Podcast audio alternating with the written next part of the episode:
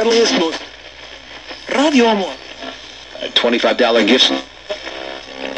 I've been there.